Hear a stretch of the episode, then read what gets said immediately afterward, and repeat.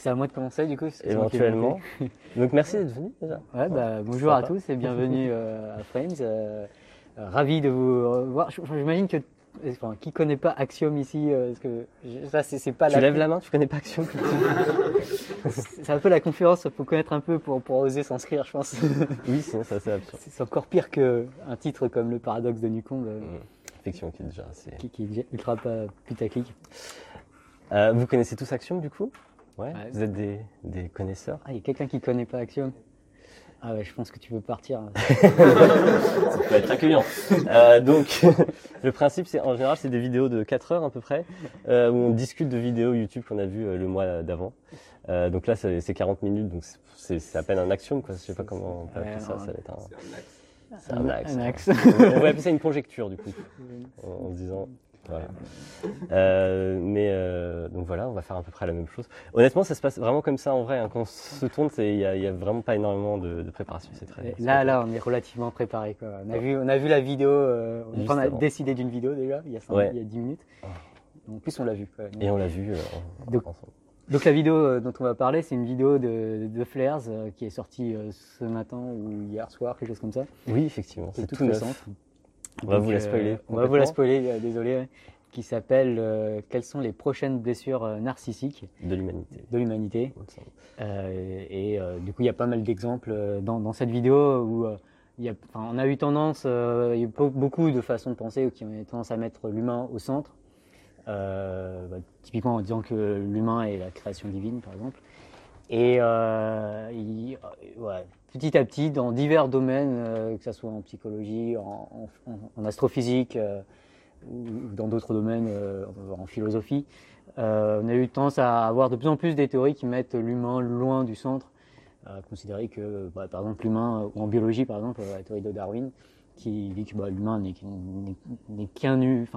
qu'une espèce vivante parmi plein, plein d'autres et qu'elle n'est pas du tout, n'est pas du tout l'aboutissement d'un processus. C'est voilà, Ouais. un animal parmi d'autres.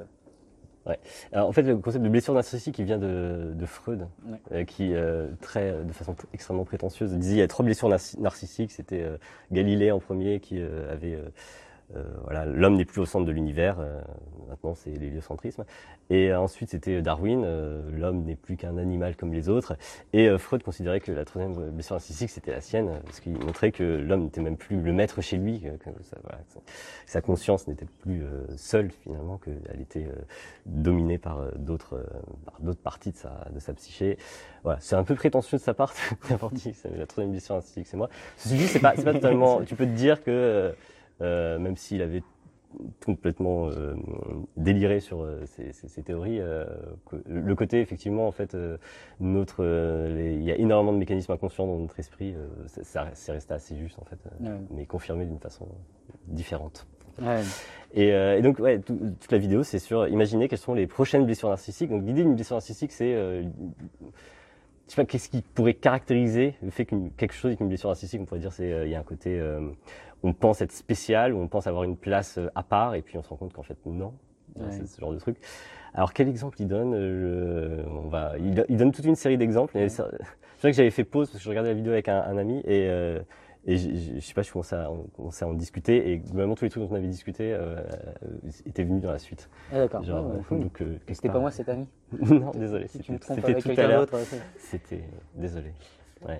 Euh, D'ailleurs, si vous avez des, des- des- vous voulez interagir, euh, en fait, c'est, c'est- il y a un micro. Profitons-en. Ouais. Ouais, on moment- prend l'ambiance. Donc, euh, Donc, euh, à votre avis, ce serait quoi, par exemple, les prochaines blessures narcissiques de l'humanité, si euh, quelqu'un veut essayer, de- essayer d'imaginer? Ouais, l'IA forte. hein. l'IA forte, Ouais. L'humain n'est pas le, le seul intelligent. hein. euh, non plus l'intelligence. Euh, L'intelligence, ça- ça calme. ouais. Ouais. Euh, L'humain ne serait pas l'espèce la plus résiliente euh, sur la planète. Ouais. Par exemple, si- s'il y a une catastrophe qui arrive, on ne sera pas les derniers sur- survivants. Ouais, les cafards, ils sont percés de tardigrades, ils ont toujours, euh, Ouais. sont impossibles à éliminer. Je me sentirais pas trop attaqué dans ma. J'ai pas l'impression. Enfin, c'est- c'est pas une, une idée qui me paraît au cœur vraiment de ce qui- de ce qu'est la conception de l'être humain, cette, cette idée. Mais Effectivement, euh, l'IA forte, par contre, ouais, ça faisait partie des, des trucs qui, qui sont dans la vidéo. Forcément. Qui a vu la vidéo par le plus grand des hasards Elle est sortie ce matin, donc j'imagine qu'il n'y a pas grand monde qui l'a vu. Putain, mais vous bossez pas, quoi. C'est ça, les youtubeurs, on regarde les trucs direct. Euh, donc, euh, ouais, il y a d'autres suggestions, des trucs. euh, qui pourrait. euh, un peu dans le même type que l'IA, euh, que euh, nos, euh, nos- nos- quoi, notre conscience phénoménale n'est pas plus différente euh, que celle de n'importe quoi d'autre. Enfin, on n'en a pas et Ah, pas plus que n'importe quoi d'autre. euh, Ouais, effectivement, je crois que ça, ça fait partie des trucs qui, qui sont cités dans la vidéo. Euh, ouais, ça peut être assez, assez violent comme idée. Euh, Il y a un excellent thread de Twitter avec une longue discussion entre Thibaut et, et, euh, Patrick, Patrick Beau, Axolot sur ce sujet très récemment. Donc, ouais, vous- effectivement. il y a eu un gros débat. Et Pat- Patrick Beau était vraiment extrêmement choqué et genre ça, lui faisait mal l'idée que euh, on puisse défendre l'illusionnisme, enfin la, la théorie sur laquelle il n'y a pas vraiment d'expérience phénoménale. Ça, il supportait pas ça. Quoi. Ça, lui faisait mal. Et je pense que c'est une caractéristique souvent de, bah, justement, quand on parle de blessure narcissique, c'est que c'est, c'est, que c'est dur à accepter, quoi. Ça, Mm. ça, ça fait, ça fait mal de, de, de, de l'enlever, quoi. C'est presque une raison pour laquelle on devrait se méfier. Une des, un des exemples qui donne de blessures narcissiques euh, potentielles futures dans la, dans la vidéo, c'est euh, l'idée qu'il n'y a plus de libre arbitre. Je trouve ça un peu curieux de donner ça comme exemple parce qu'en un sens, c'est- je dirais pas qu'on y est déjà, mais c'est une idée qui est plus, qui est, qui est plus si euh, folle. Et en plus, pendant très longtemps, on n'avait même pas le concept de libre arbitre, on s'en sortait très bien. L'idée que ce serait vraiment hyper important d'avoir euh, le concept de libre arbitre pour avoir, euh, je sais pas, euh, une, morale, une justice, etc. En fait, bah, historiquement, c'est assez récent en fait. Le concept de libre arbitre, ça vient avec avec, la, avec la théologie en fait. Avant avant qu'on ait la théologie chrétienne et, équivalente, c'était pas tellement un sujet. Et, et aujourd'hui, bon, je pense que t'as pas forcément besoin d'une croyance forte en un libre arbitre pour euh, estimer que Ouais. que, que il peut y avoir des intuitions morales qui tiennent et il peut y avoir une, une justice qui fonctionne, etc. Ouais. Donc, euh, mais c'est typiquement, je, je prenais cet exemple-là parce que Patrick Beau aussi euh, avait l'air d'être assez attaché à l'idée qu'il y, y a un libre arbitre. Et euh, On l'aime bien, Patrick. hein. oui, j'adore, il est, il est merveilleux. Ouais. Euh, et euh, mais pareil, c'est c'est typiquement le genre de truc où juste t'y tiens parce que ça te fait plaisir, parce que t'as as envie d'y- t'as envie d'y croire, mais euh, le- un libre arbitre euh, au sens euh, au sens métaphysique, vraiment l'idée, je sais pas que que, t'es- que tu inities des séries causales qui ne sont causées par rien d'autre du point de vue physique, c'est une thèse qui est extraordinairement forte et qui est, on a plutôt de bonnes raisons de bah, y croire depuis depuis un bon moment. Quoi. Ouais. Donc, Ouais. Je vais revenir à l'intelligence artificielle Oui. parce que c'est mon sujet préféré.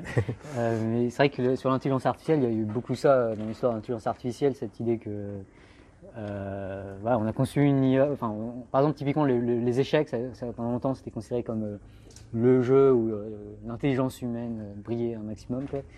Et il y a eu beaucoup de gens qui ont dit bon bah, il faut que l'IA batte. Enfin, tant que l'IA ne bat pas l'humain, l'humain reste supérieur à, à l'IA. Et, et puis bon, un jour, euh, il y a eu Deep Blue qui a battu Kasparov. euh. D'ailleurs, c'est assez ma- marrant quand j'y réfléchis à chaque fois. C'est on, identifie ce moment où l'IA a battu Kasparov, Euh, alors que, enfin, pourrais dire l'IA bat la plupart des humains aux échecs, c'est déjà un truc assez Oui, incroyable. effectivement. Bon, bon, elle bat le meilleur d'entre nous et, et, et la- la- le réflexe qui vient juste après, c'est pas de dire ah bah ça y est, l'IA nous a battu. C'est de se dire bah, en fait non, mais c'était pas vraiment ça l'intelligence quoi. Passe à autre chose.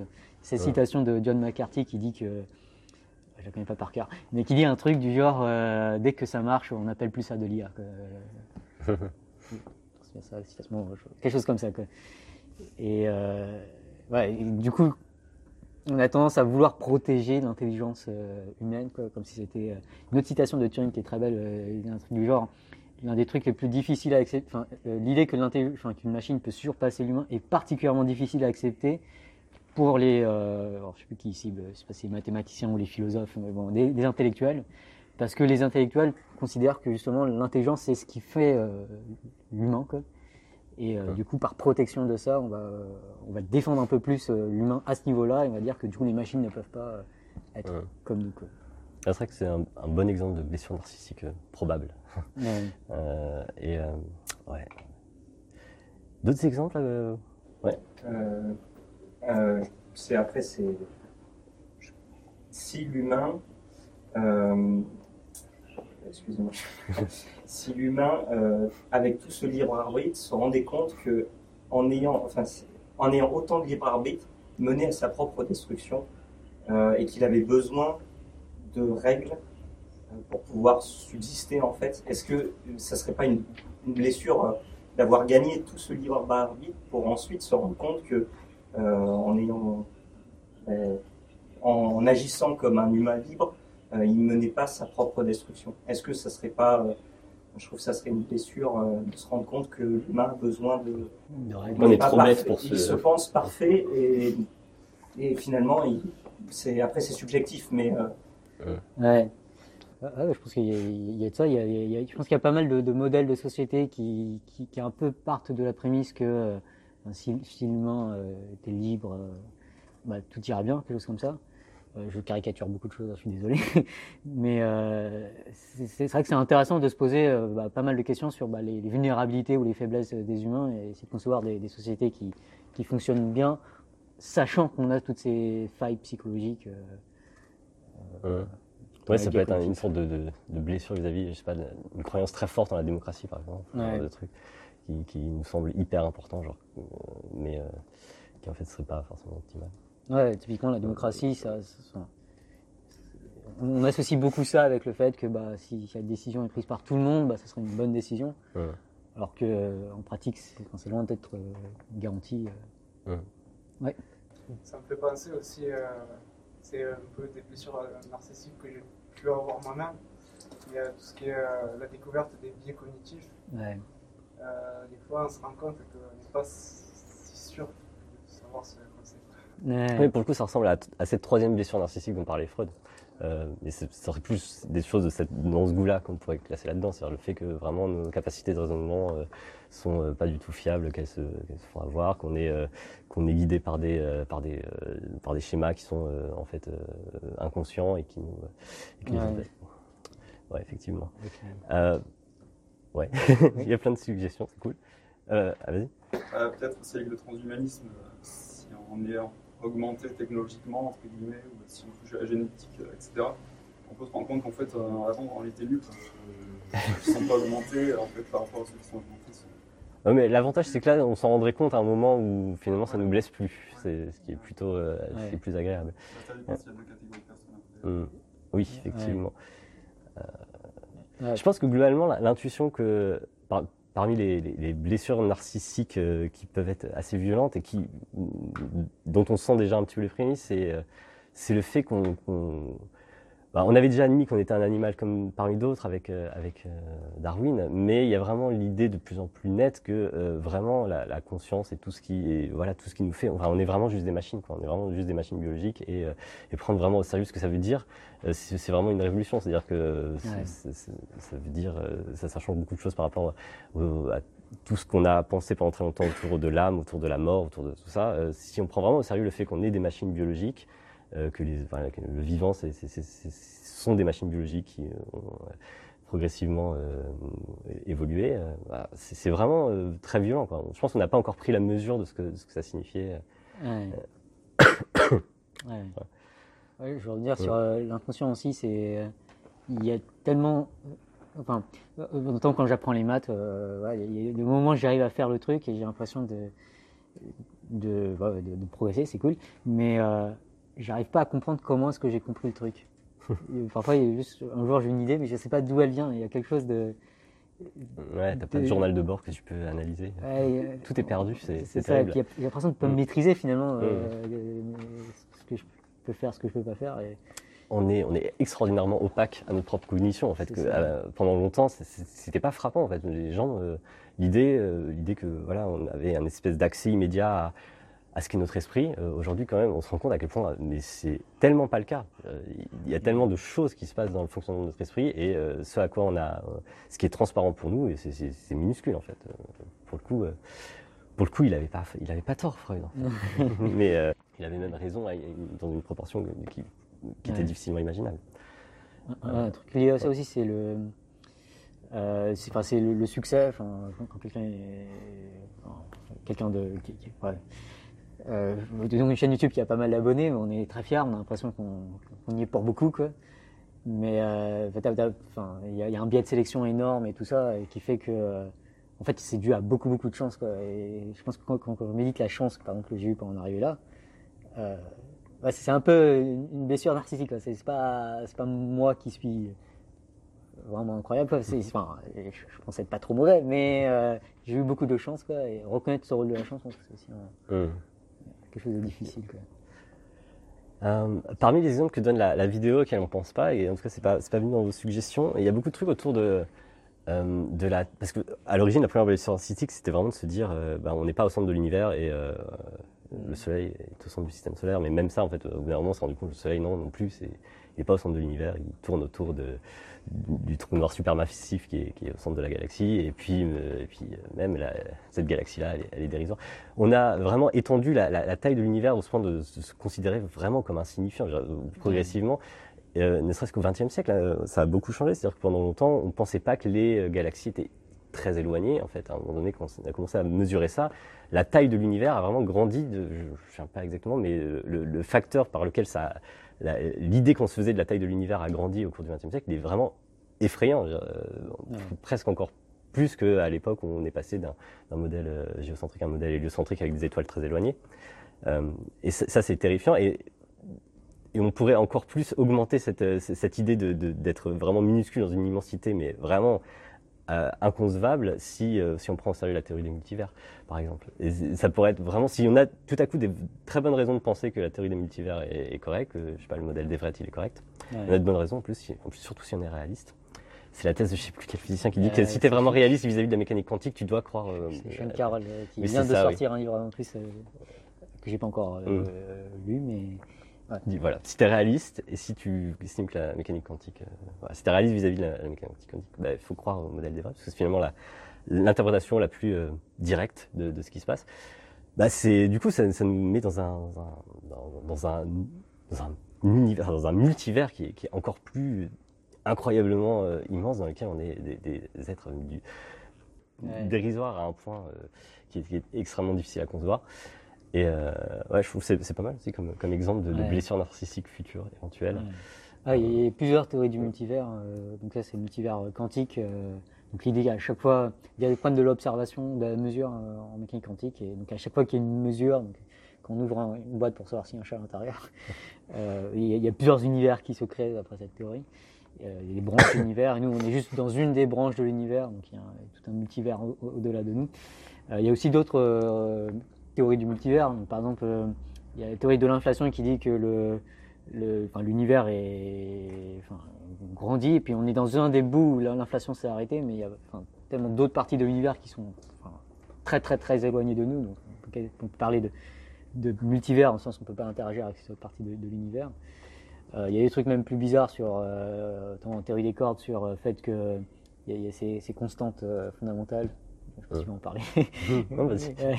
Mais ouais, ces constantes fondamentales qui sont incroyablement ajustées euh, pour notre univers, pour qu'il se passe quelque chose d'intéressant dans notre univers. Et euh, on peut se demander pourquoi est-ce qu'elles ont les valeurs qu'elles ont. Et euh, l'une des, des, réponses qui, qui fait pour le coup écho à, à Galilée, quoi, euh, enfin, parce qu'on peut se demander pourquoi est-ce que la Terre est à 150 millions de kilomètres de- du Soleil? Parce que cette valeur est magique, parce que finalement elle permet d'avoir de l'eau sur Terre, donc il y a quelque chose d'un peu magique. Une des explications de ça, c'est que bon bah il y a beaucoup de systèmes solaires avec beaucoup de planètes, et euh, bah, il y a plein de planètes où euh, la planète n'est pas au bon endroit, bon bah il n'y a pas de vie. Et euh, et il y, a des- il y a des systèmes solaires où la planète est au bon endroit, et, et c'est forcément uniquement sur ces Ouais. planètes-là qu'il y a la vie. Quoi. Bon, on se trouve qu'on est sur cette planète-là, mais c'est pas étonnant qu'on soit à bonne distance, parce que Ouais. sachant qu'il y a la vie, bah, il faut, faut qu'on soit à cette distance.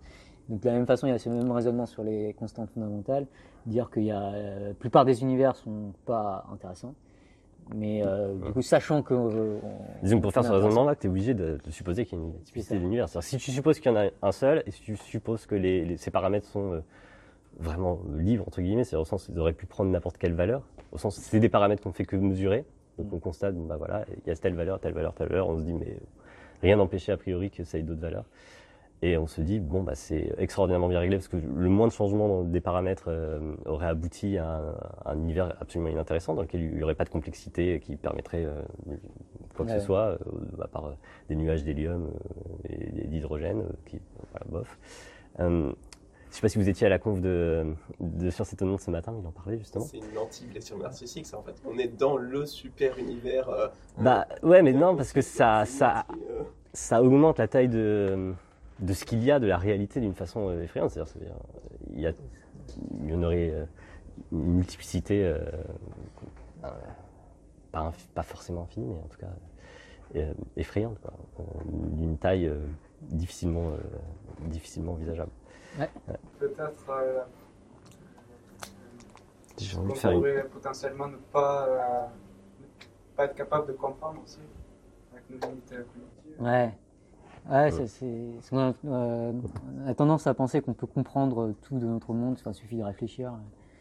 Mais quand on observe la, sa complexité de notre environnement euh, au jour le jour, euh, bah, enfin, c'est, c'est, c'est- c'est typiquement accepter l'étendue de notre ignorance. Que, quand on mesure ça, c'est, vrai que ça, on, on se rend compte qu'en fait, on comprend quasiment rien du monde. On ignore même tout ce qu'on potentiellement ignore. Ouais, ouais, exactement. ouais.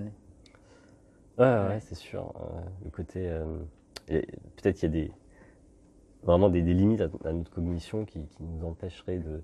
Après tout, on n'a pas une cognition qui a priori est, euh, est adaptée, enfin, euh, est le fruit d'une évolution qui, viserait à nous permettre de connaître la réalité. euh. enfin voilà, on est plutôt euh, adapté. à- Moi, je pense à une dépression narcissique peut-être plus proche de nous, qui arrive très vite. Dans, dans un monde de l'image, je pense que, en plus, les gens qui sont sur YouTube ramènent des, choses au niveau de la réalité, puisque l'image a transformé, a sublimé la réalité. Je pense qu'on a une grosse blessure qui nous arrive dessus, c'est qu'on ne pourra plus faire ce qu'on fait là. On ne pourra plus euh, se rencontrer. Euh, on ne pourra plus oser montrer que ben, on est intelligent parce y aura mis une norme tellement haute d'intelligence, de beauté, de critères euh, qu'on est en train de reprogrammer avec. On est, on est des versions, on va devenir des versions Instagram, Snapchat de nous-mêmes. On va devenir des, des- on va avoir des clones de nous-mêmes peut-être, on ne sait Ouais. pas. Donc tout ça, ça nous renvoie à tout ce qu'on est, au niveau d'intelligence, de la beauté, tout ça. Forcément, YouTube, ça redonne un souffle à tout ça parce que ça, ça remet l'humain un peu à- au, milieu- au centre de ça. Et l'humain, on le dit, va disparaître. Et on sait que euh, à l'avenir, ben, on pourra plus co- communiquer comme on le fait là. On sera obligé de passer par les applications tierces. On pourra plus sortir de chez soi, on pourra plus se voir. On, on aura plus la possibilité de- de- d'accepter d'être ce qu'on est, parce qu'il y aura une norme tellement haute, tellement élevée, que finalement tout le monde sera blessé narcissiquement de tout ça. Sauf si on nous enlève nos, nos émotions. Et là, plus de blessure. Qu'est-ce qui aura causé euh, la hausse de cette norme La compétition. La compétition. Le, le YouTube aujourd'hui, c'est quelque part c'est artisanal. Demain, tout sera à nouveau sublimé. Pourquoi vous dites artisanal en nous montrant nous On est super préparés. Nous tous, depuis l'arrivée depuis l'arrivée de, de- comment dire, du, du- numérique accessible à tous et diffusable à tous, on est tous acteurs de médias. Donc, YouTube, c'est un vecteur, mais tout le monde peut être acteur de médias, alors qu'avant, c'était c'était formaté. On va reformater tout ça, et ça va redevenir quelque chose qui sera inaccessible automatiquement. Donc, on va tous souffrir forcément narcissiquement de ça, à part ceux qui vont émerger peut-être de tout ça. Et tout le reste va être là face à la norme et à se dire, mais voilà, on ne pourra jamais être aussi intelligent, jamais être aussi beau. C'est vrai qu'on a besoin des Marseillais, des... pour se dire, ah on est plus intelligent que ça. Non, mais c'est fou, hein. On dans notre société où l'image a pris le pas sur ce qu'on est vraiment, et ce qu'on a besoin d'être. Alors, est-ce que ça, ça, ça, va, ça, ça finir par effacer tout l'humanisme qu'on a Je ne sais pas, parce qu'on parle d'IA qui, elle aussi, va être plus intelligente, plus belle, plus forte, on va tout remplacer par de l'IA.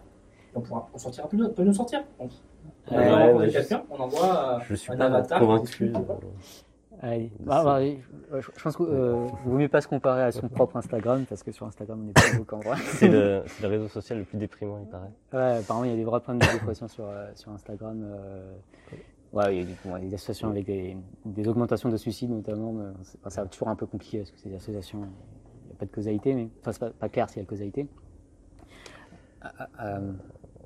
Ouais, euh, non, je sais pas. euh, après, une distance, les gens qui sont indifférents, et la vie cours.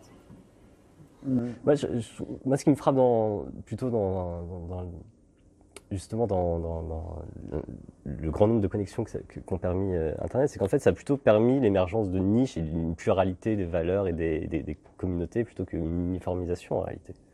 Si vous regardez, euh, si vous regardez YouTube par exemple, bah, ça, le fait qu'il y ait un énorme euh, marché de, de- de viewers, si j'ose dire, bah, ça permet euh, à des niches d'être viables en fait. Ça, c'est assez chouette. Euh, je genre, ça- on est dans des niches quelque part, nous. Enfin, ouais, ça, ça a aussi des travers quoi. Du coup, est-ce qu'il y a des niches euh, moins Oui. fréquentable que d'autres. Ouais. D'accord, effectivement. Mais disons, cette, cette idée que ça va créer beaucoup d'uniformité, en fait, euh, ça paraît plutôt faux. Au au contraire, ça. Ouais. En tout cas, c'est pas, c'est pas absolument nécessaire. Après, sinon, il y a un autre truc, c'est par rapport à, à notre réaction vis-à-vis de plus fort Ouais. que nous. Quoi. Ouais. Euh, donc, par exemple, si on prend le AlphaGo, enfin, le, le jeu de Go, ou euh, euh, cette, cette IA de, de Google DeepMind, euh, AlphaGo, qui a battu Lycidol et d'autres champions dans le jeu de Go. Ouais. En fait, en fait c'est- c'était. bah, enfin, notamment, il y a le super documentaire sur ça, sur AlphaGo sur Netflix, où il y a une, clairement une blessure euh, narcissique, c'est-à-dire que enfin, vous voyez Lycidol après avoir perdu, enfin, euh, il est tout triste, le pauvre. Et on, on sent tellement d'empathie pour lui. enfin, c'est- Mais euh, après la partie, finalement, c- c'est enfin, le, le Go a explosé. Enfin, les, les gens jouaient beaucoup plus au Go qu'avant, et euh, en particulier Lycidol a beaucoup progressé euh, apparemment. Et Magnus Carlsen, qui est champion du monde de- d'échecs depuis un moment, disait parmi les joueurs qui l'inspiraient le plus aujourd'hui, il citait, il citait AlphaZero en fait. Ouais. Il disait, euh, c'est un joueur qui m'inspire beaucoup. Ouais. Euh, donc, euh, Ouais, bah, c'est comme Alan Turing m'inspire beaucoup. Enfin, c'est- aussi bien d'avoir ces, ces- ces modèles qui, qui sont des, des- des gens vers qui on voudrait tendre. Surtout si on accepte qu'on est un. Enfin, puis on n'a pas arrêté de jouer aux échecs On a après, euh, enfin, ni après AlphaZero, ni après, euh, ni après Deep Blue non plus. Ça fait longtemps qu'il y a des machines qui sont meilleures, et pourtant on continue. En fait, ça peut ramener justement le jeu à ce qu'il est, c'est-à-dire finalement une activité qui concerne des, des êtres humains. Moi, moi, ça- quelque part, moi, ça me fait toujours plaisir quand, il- parce que je sais que je serai jamais aussi bon que Kasparov de toute façon.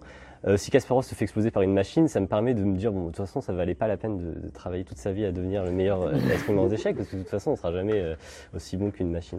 Donc, euh, je trouve que au contraire, ça peut être, il y a un côté libérateur dans le fait de savoir qu'on qu'on qu'on pourra pas être le meilleur. Et je pense que euh, justement, ce que- les, les êtres humains sont très bons en, coopérant en fait. Donc il faut, faut se dire que généralement ceux qui les, les les grandes avancées, elles ne seront pas le fait d'individus, elles seront toujours le fait d'une communauté de gens qui, qui travaillent. Peut-être un individu qui aura fait qui aura une contribution particulière, mais en fin de compte, euh, vaut mieux une communauté d'individus médiocres qui savent bien travailler ensemble que quelques individus extraordinairement brillants, mais qui finalement, si- s'ils ne peuvent pas se reposer sur le travail d'une communauté de, de- de gens médiocres par ailleurs, euh, bah, en fait, ils ne pourront pas grand-chose. J'avais entendu parler d'une expérience, je sais plus, où, euh, où ils mesurait euh, dans un groupe le quotient intellectuel et d'un autre côté le quotient euh, social, je sais plus, euh, je sais plus comment ça s'appelle. Je vois de quoi tu parles, c'est un PDF qui traîne euh, sur, sur mon ordinateur depuis un petit bout de temps, il faudrait que je le lise un jour. Euh, mais euh, Mehdi Moussaïd en, en- en avait parlé un truc de, comme ça euh, quand je l'ai interviewé, où euh, donc en fait on, on fait des, des gens qui doivent résoudre des tâches à plusieurs, et euh, dans certains groupes, ils mesurent les quotients intellectuels euh, moyens des groupes ou, ou les plus hauts et tout ça. Et, euh, et puis ils étudient aussi un autre, un autre truc, sa capacité à détecter l'émotion dans une photo d'une personne. Et, euh, et en fait, les groupes qui étaient très très bons en tant que groupe, c'était pas ceux qui avaient un, un QI moyen très élevé, c'était ceux qui avaient au moins pas mal de gens qui étaient capables d'avoir cette perception des émotions, parce que ça permettait justement de, de, enfin, de mieux distribuer la parole, de mieux euh, gérer le groupe en fait, d'une certaine manière. Euh, ouais, ça c'est un des trucs intéressants. euh, il faudra que je creuse, Effectivement. que je lise ça un jour. Pardon. Très pertinent dans la- dans l'optique hashtag des bâtons mieux. Hum. C'est vrai, hein, ça c'est un bel bel exemple. Ouais. Euh, Qu'est-ce qu'il y avait d'autre comme blessure narcissique Blessure narcissique, moi je pense qu'il y en a une qui pourrait arriver, peut-être pas, c'est si on s'apercevait qu'on était une civilisation parmi d'autres. Qu'il y en ait euh, 10 000 autres sur, dans la galaxie, et, Ouais. et qu'en soit, on, on en soit une assez quelconque. Et j'irais même plus loin encore, le pire ce serait que elles, elles soient toutes à peu près au même niveau technologique et que ça nous fasse penser qu'on n'ira jamais plus loin, Mm. qu'on qu'on n'ira jamais les voir, euh, qu'on qu'on va rester confiné sur notre planète euh, jusqu'à jusqu'à une durée de vie moyenne qui est pas très élevée peut-être d'une civilisation. Enfin, un truc comme ça, c'est complètement atroce. je- Ouais. J'avais j'avais lu un truc très marrant. Euh, C'était un article autour de, de l'idée euh, d'anthropocène, euh, justement pour, pour dire que l'anthropocène ça n'a pas de sens, euh, euh, au sens où, si on disparaît là dans, je sais pas dans 200 000 ans, euh, euh, du point de vue géologique, au bout de 200 millions d'années, ça, ça, marquera pas une ère, ça marquera plutôt quelque chose comme un événement. Il y aura peut-être un pic de, de CO2. On dira bon, il y, a, eu un événement un peu bizarre, une réduction de la biodiversité, et, ça ressemblera à ce qui s'est produit assez souvent en fait euh, dans, dans l'histoire de, euh, de la Terre. Euh, et, et- et le type faisait des développements. Et c'est vrai que je me rendais on a un peu tous cette idée que euh, la première civilisation intelligente, euh, ben, elle est humaine sur Terre, dans l'histoire, euh, dans l'histoire de la Terre. Et en fait, euh, c'est- pas du tout impossible que euh, au Jurassique, il y ait eu une civilisation, euh, une civilisation euh, reptile qui, euh, qui, voilà, qui se soit développée à peu près aussi bien que nous euh, jusqu'à ce niveau-là, et puis qui soit, qui, qui soit disparue juste après, et dont il reste aucune trace, parce qu'en fait, objectivement, si tu laisses passer quelques centaines de millions d'années, les traces de la civilisation, on a l'impression de marquer une trace, de vraiment être important. Mais en fait, non, euh, il y aura probablement la probabilité pour qu'on trouve des, quelques fossiles humains est extrêmement faible euh, et on, qui, qui reste des traces des- des- de notre passage en fait est extrêmement faible si on- sur une échelle de temps géologique. Donc en fait, il est- l'article était super marrant et je trouve ça à la fois effrayant ou, et, euh, et intéressant. Il disait c'est tout à fait possible que je sais pas qu'il y ait une civilisation comme ça reptile et qui euh, qui c'est, c'est- et qui justement essayait de capturer peut-être des, des astéroïdes pour euh, les miner et puis qui voilà, suite à un malencontreux accident, euh, voilà, ça s'est écrasé sur Terre. Après quoi, tout s'est effondré et puis ça s'est voilà, ça, ça a disparu. Et euh, donc, ce qui pourrait être encore plus effrayant, c'est de se dire qu'on n'est pas la première civilisation sur Terre. Et euh, euh, ce serait très difficile d'en trouver des traces parce que vraiment sur des, échelles de temps à ce point, en fait, tout tout, tout disparaît. hein.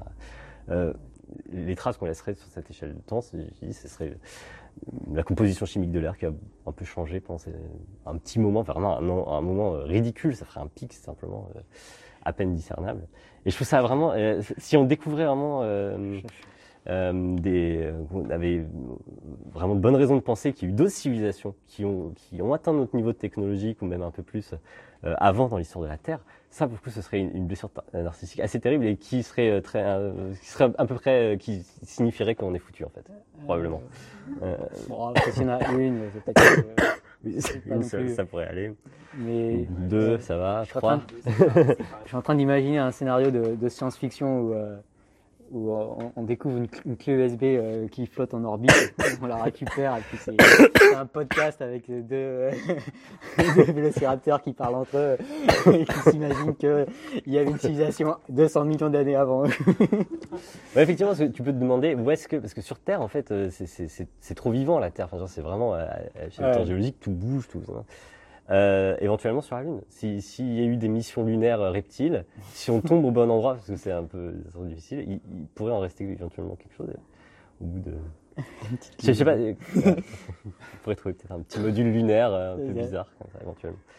Euh, donc on n'a pas encore marqué la Terre suffisamment pour que si on disparaît et qu'une autre civilisation émerge dans 200, 300 millions d'années, euh, ils puissent facilement euh, identifier le fait qu'il y a eu une civilisation humaine. En fait. C'est Euh, c'est vrai qu'un des aspects importants de la gloire. En fait, finalement, la blessure narcissique, c'est le pendant de gloire euh, à un moment. Ouais. quoi. Et euh, un, un des trucs les plus glorieux qu'on imagine souvent, c'est marquer euh, l'histoire. Euh, Ouais. Et si on se rend compte qu'on n'a pas marqué l'histoire euh, de l'univers du tout, Euh, Donnons-nous comme objectif de laisser une trace qui sera, je sais pas, on va écrire un Hello there sur la Lune ou un truc comme ça. Ah, bon, Euh. on, envoie ça, euh, on met une clé USB, on envoie ça dans, dans l'espace. Mais comment euh. tu fais pour qu'elle soit retrouvée? Parce que... bah, Déjà, elle sera quelque part dans l'univers. Bon, elle marquera pas énormément l'histoire. Non, parce que aussi, on, a, on a déjà balancé plein de, plein de sondes qui vont. euh, Ouais. euh, Après, le rayonnement cosmique, ça, je sais pas s'il restera beaucoup de choses. Ouais. 5 minutes. 5 minutes, ok. Ouais. Mais C'est vrai que sur, sur ces grandes échelles, là, la, la transmission de l'information, euh, ça devient tout de suite quelque chose de, de pas facile, quoi, transmettre de l'information sur des, des trucs. C'est marrant parce que je choses. lisais euh, le roman de Grey Egan qui vient d'être traduit en, en français, qui s'appelle Diaspora, euh, qui est un roman assez ancien. Et notamment, il y a beaucoup de réflexions sur ça, sur comment euh, laisser une trace dans l'univers qui puisse être, euh, qui puisse être facilement détectable Ouais. par des intelligences qui, voilà, qui, qui regarderaient le ciel. Et il trouve des solutions qui sont assez élégantes de, de ça. Mais en gros, c'est des, marqueurs. Euh, euh, en gros, il y a un, déséquilibre entre des isotopes de l'hydrogène qui, qui voilà, ne peut pas se produire naturellement, qui est facilement détectable de très loin, et ce genre de trucs. Euh, Ouais, donc, il ouais. trouvait des, des solutions. euh, voilà. Parce euh, après, il y y a- il y a marqué l'histoire en laissant une trace, mais après, il y a la qualité de la trace. Quoi.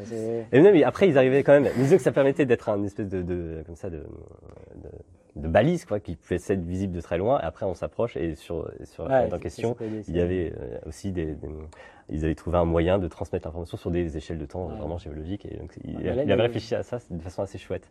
Là, sur ces échelles, tu peux faire du stockage sur AD- ADN. quoi. Exactement, c'est vraiment- comme ça qu'ils faisaient. Ok, d'accord. Il y avait un podcast sur euh, un morceau d'ADN. Ok. Euh, Ouais, c'est pas cas, mal ça.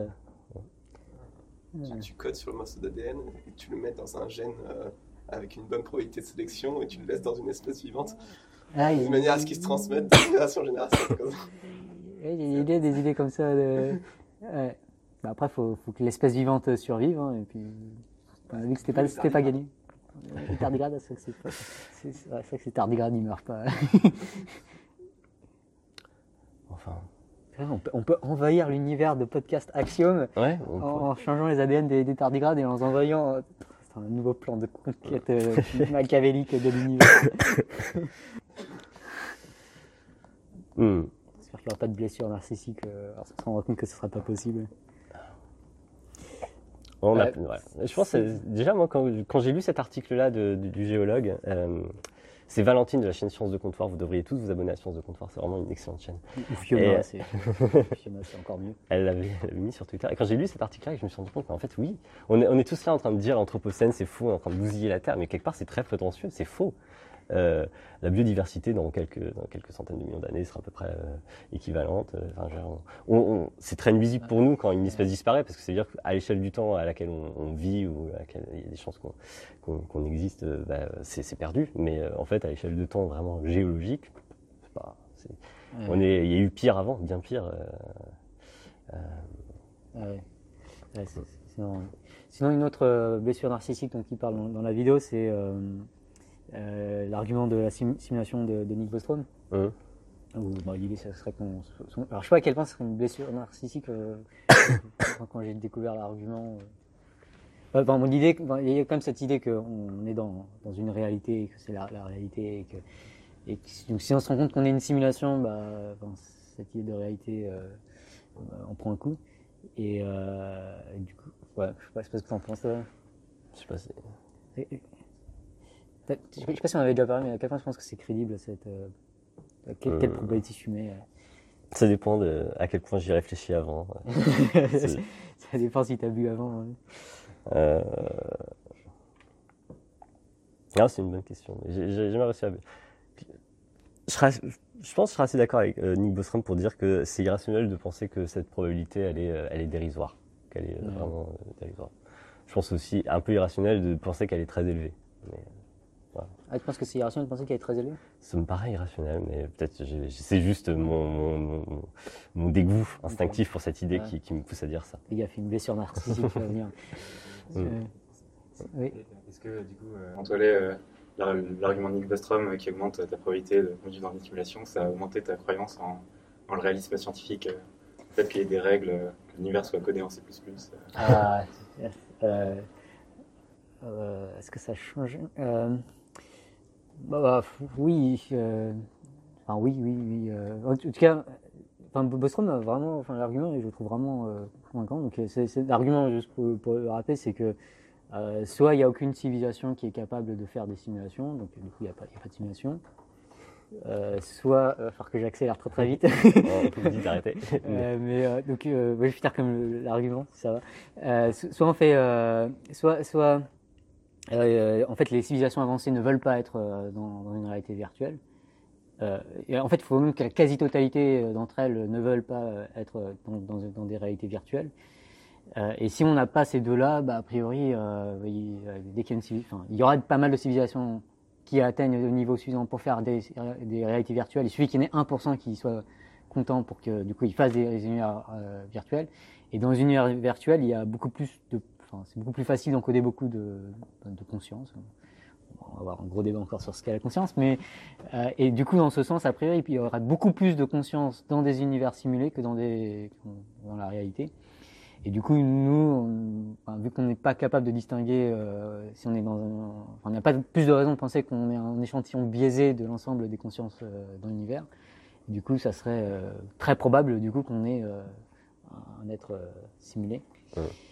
Et euh, moi, je trouve ça très très très très convaincant. Et je mets des faibles probabilités aux deux premiers cas, du coup, euh, parce que je pense qu'on n'est pas loin déjà des, des capacités à faire des, simulations. euh, et donc, dans les années à- ou dans, les décennies à venir, sans doute qu'on va atteindre des, performances vraiment remarquables. Et bon, si on prend dans, dans un siècle ou beaucoup plus, là, clairement. Et ça me paraît. Enfin, pour moi, j'aime bien les univers virtuels. hein, je fais des maths tout le temps. C'est un univers virtuel. Ça m'étonnerait qu'il n'y ait pas une proportion de gens qui soient intéressés par ces univers virtuels. Hum. Et, et- et si c'était le cas, tu, tu parlerais plutôt sur euh, genre on est euh, un, un sous-produit d'une simulation d'univers. En fait, on, essaie juste de simuler les conséquences d'un certain réglage du Big Bang éventuellement. Et euh, on, genre, on passe sous les radars en fait de- des simulateurs. Ou au contraire, on a voulu simuler cet univers pour produire, je sais pas, notre civilisation. Ou, au moins on fait partie. Vraiment, on est, on est, on, est sous les radars des. Mais j'ai- écouté un podcast avec Nick Bostrom euh, récemment, où, euh, interviewé par Joe Rogan, où justement il parlait de ça, et puis il faisait la remarque que on, on vit quand même dans une période de, de l'histoire, alors peut-être que c'est une blessure narcissique et c'est pas vrai, mais euh, qui a l'air va- vachement euh, intéressante. Enfin, il se passe plein de choses quoi, euh, au cours des, des décennies que l'on vit, par opposition à- au Moyen Âge, euh, des choses comme ça.